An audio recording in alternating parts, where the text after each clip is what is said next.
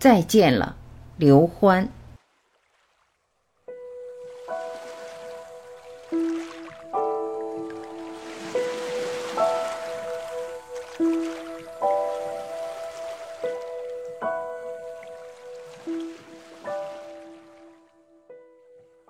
这几年来，刘欢渐渐淡出了我们的视线，于是各种各样关于他的传说不胫而走。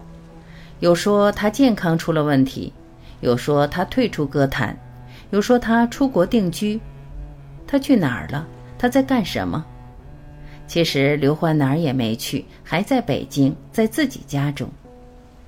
不过，他对人生大彻大悟，不再沉溺于音乐，整天钻在自己那个小世界中。他知道，人生还有一些东西比音乐更重要，更值得珍惜。刘欢说：“真相是我停了一阵子，让生活拐了一个弯儿。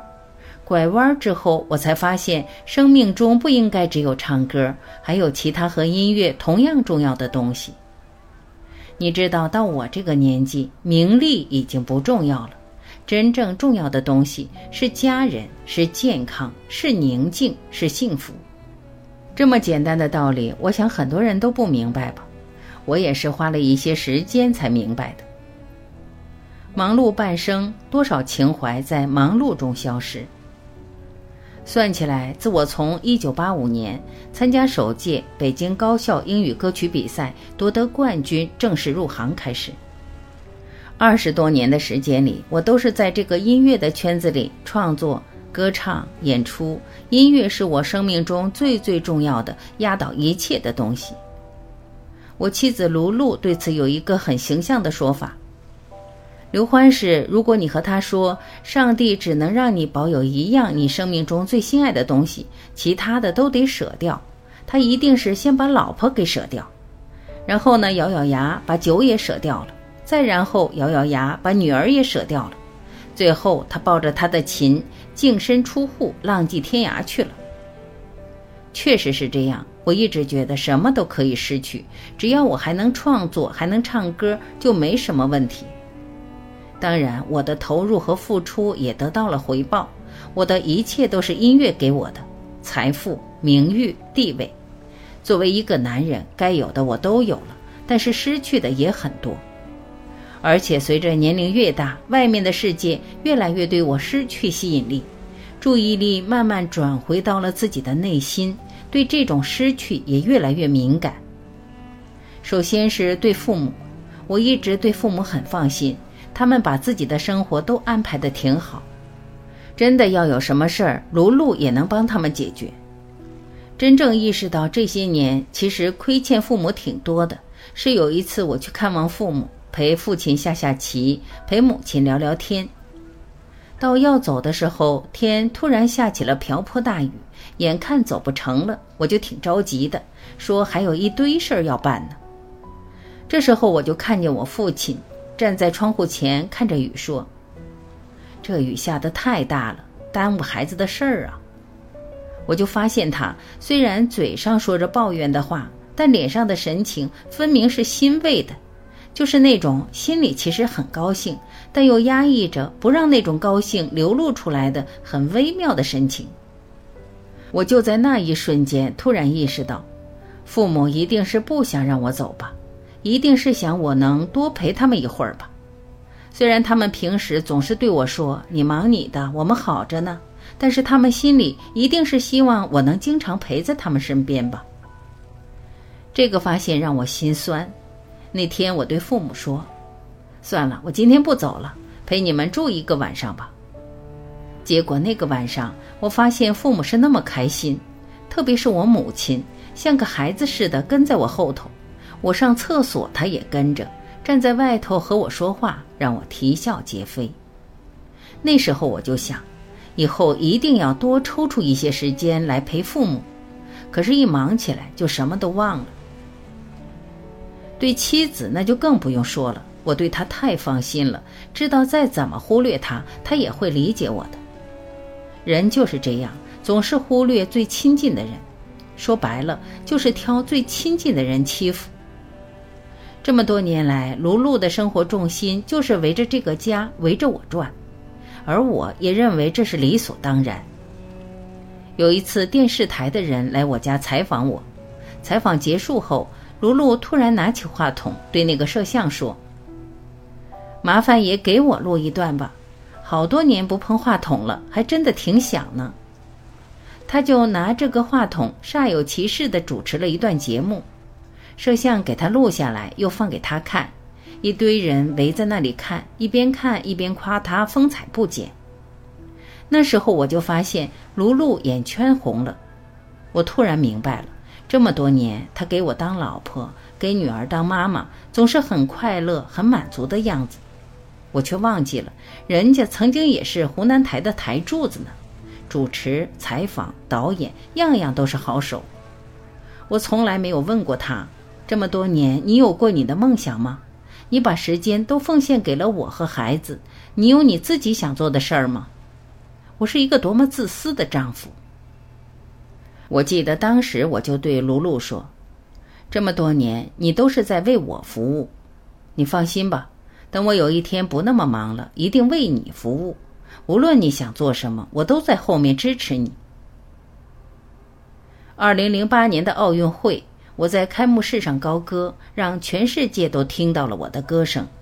那一瞬间，我觉得我的人生已经到了最华彩的部分，再也难以超越了。这么多年在音乐的道路上行走，我突然有些意兴阑珊了。我想停一停了，停下来过另外一种生活。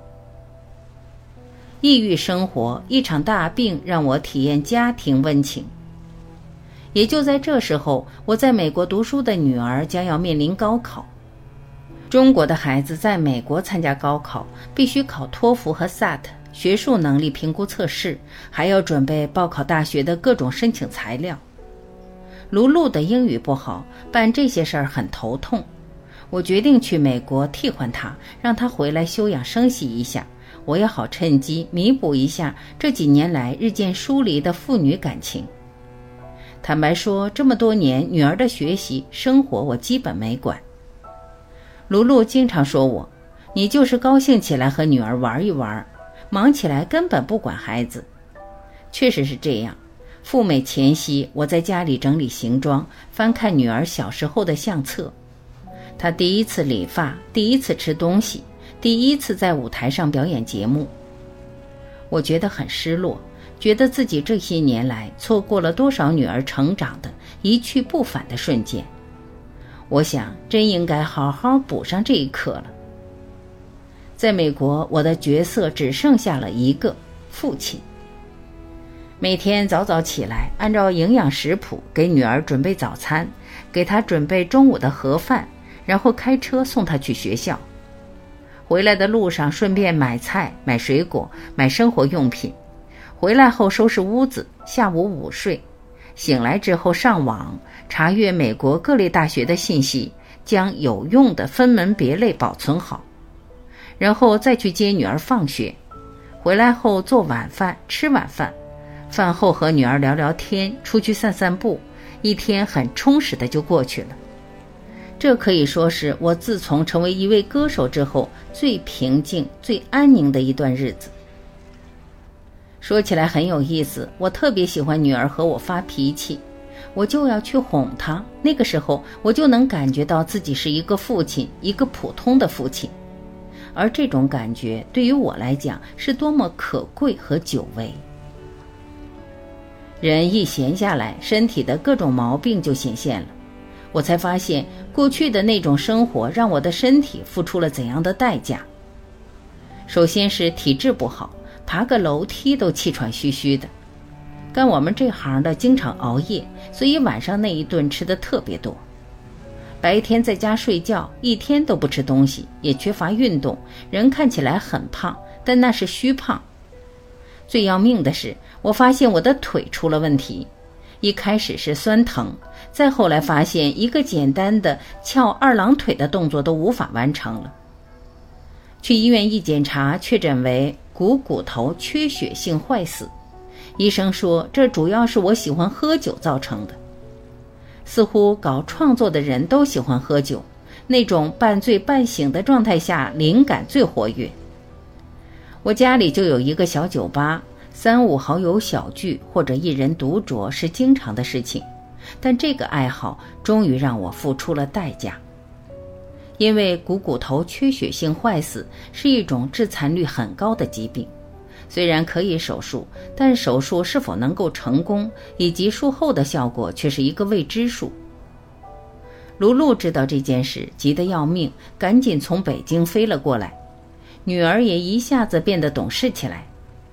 这个病不能负重，凡是家里需要搬动东西时，她都不让我干。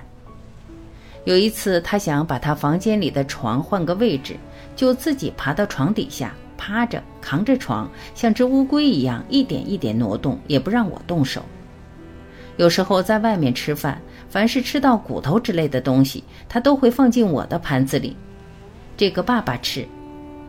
这样的时候，我总是很感动，也一次次觉得有个女儿真不错。做手术的那天，女儿不顾我的反对，请了假陪我，母女俩一边一个坐在我身边。女儿说：“爸爸，你别担心，我有预感，你这个手术一定会成功，相信我，我的预感一向都是很灵的。”妻子说：“我一点都不害怕，手术不成功你就守着我呗。”我给你买个轮椅，天天推着你出去玩去。听他们这么说，说实话，我也一下子放松了。有亲人在身边的感觉，可以最大程度缓解人的紧张和忐忑。我可以说是和护士说着笑着进手术室的。一如女儿的预感，我的关节置换的手术进行得非常成功。术后的第二天，我就拄着拐杖下地了。现在基本上我已经能健步如飞了，除了不能从事剧烈运动之外，和正常人没什么两样。经过这场大病，我有了一个深切的感受，就是在人生的关键时刻，那些被你奉为人生价值的东西，比如财富、名誉和地位，都帮不上什么忙。真正有用的是那些一直被你忽视的东西：亲情的支撑、家人的陪伴和安慰。术后康复的那些日子里，我一次次想到这样一句话：“爱是人生所有的意义。”重新上路，一切都和从前不一样。去年十二月底，女儿如愿以偿，提前半年拿到了她最向往的大学的通知书，我比她还激动。女儿上大学住校，不再需要我们的贴身照顾，我的腿基本也康复的差不多了。我和卢璐又回到了北京，但是，一切都和以前不一样了。首先是我对工作的态度。以前呢，我是什么事儿都想掺和，好像这个歌坛缺了我就不行了似的。其实我在美国这两年，歌坛不一样欣欣向荣，新人辈出嘛。现在我只选择性的做一些以前没做过的、觉得有意思的工作。比如给电影写配乐、写写音乐剧什么的。至于那些演出邀请、那些选秀比赛请我去做评委什么的，我全都拒绝，因为这些对我来讲已经都是无意义的重复。名是挣不完的，钱是挣不完的，而人生却是有限的。属于我的黄金时间已经不是很多了，我想留一些真正有意义的作品下来。让以后的人评价起刘欢会说：“哦，那是一个真正懂音乐、爱音乐的人，足矣。”我把身体健康当做了头等大事，我一直喜静不喜动，这对于一个中年男人来说，真是一个致命的弱点。但是现在我发现，没什么事情是办不到的。如果一件事情你办不到，那只能说明你没有足够的重视。一旦你真的重视了一件事情，了解其利害关系，咬咬牙就没有什么办不到的。回国之后，我就给自己办了游泳卡，每周三次，一次四十五分钟，我风雨无阻，一次不漏。即便是去外地出差，我也要事先打听好入住的酒店有没有游泳池。这样坚持的效果令人吃惊。我的体重最高时达八十七公斤。现在我的体重是七十公斤，得了好多年的脂肪肝也不治而愈。最重要的是，每天都精神好，头脑清醒，不像以前，不管睡了多少觉，还是觉得提不起精神来。现在我把更多的时间用来陪伴家人，每周雷打不动要去看父母。以前我觉得让父母生活的衣食无忧、安稳舒服就是孝敬，其实父母根本就不在意吃什么好的、穿什么好的。就像我爸爸总说，人老了。再好的东西吃到嘴里也没滋味了，也就是儿子孙女儿的陪伴能够让他们真正感觉到开心。中国的父母含蓄又克己，他们心里的愿望是不会对儿女提出来的。拿我爸来说，我每次回去，他其实都是特别盼望，老早就站在楼下等。但当我对他说：“爸，我说回来就会回来，你别到楼底下等我。”他就会说：“我哪是等你呀？我在楼下锻炼身体呢。”每次我走的时候，他心里依依不舍，想送我，想和我多待一会儿，但他嘴上永远是说：“我正好要去取报纸，顺便送送你吧。”哈，特别有意思。对卢璐，我也鼓励他去做自己喜欢的事情。我说：“你去做，我给你当后勤。”他现在和几个朋友经常在一起跳跳舞什么的，他每次跳舞都是我开车接送。他们跳舞的时候，我就给他们看管衣物、端茶递水，拿本书边看边在外头等。他的那帮朋友经常拿我开玩笑：“哟呵，大歌星当跟班儿啊，我们这面子也太大了吧？”他们这样说，我还挺高兴。真的，现在我特别喜欢做一个普通人的感觉，普通的儿子，普通的父亲，普通的丈夫。走过这么长的人生，经历过繁华荣耀，我特别想说的是，在你忙碌的时候，在你埋头赶路的时候，停下来，等一等自己的心和灵魂，了解自己真正需要的是什么，真正缺失的是什么。然后调整自己的方向，再次出发。生命没有太多的时间可以供我们浪费。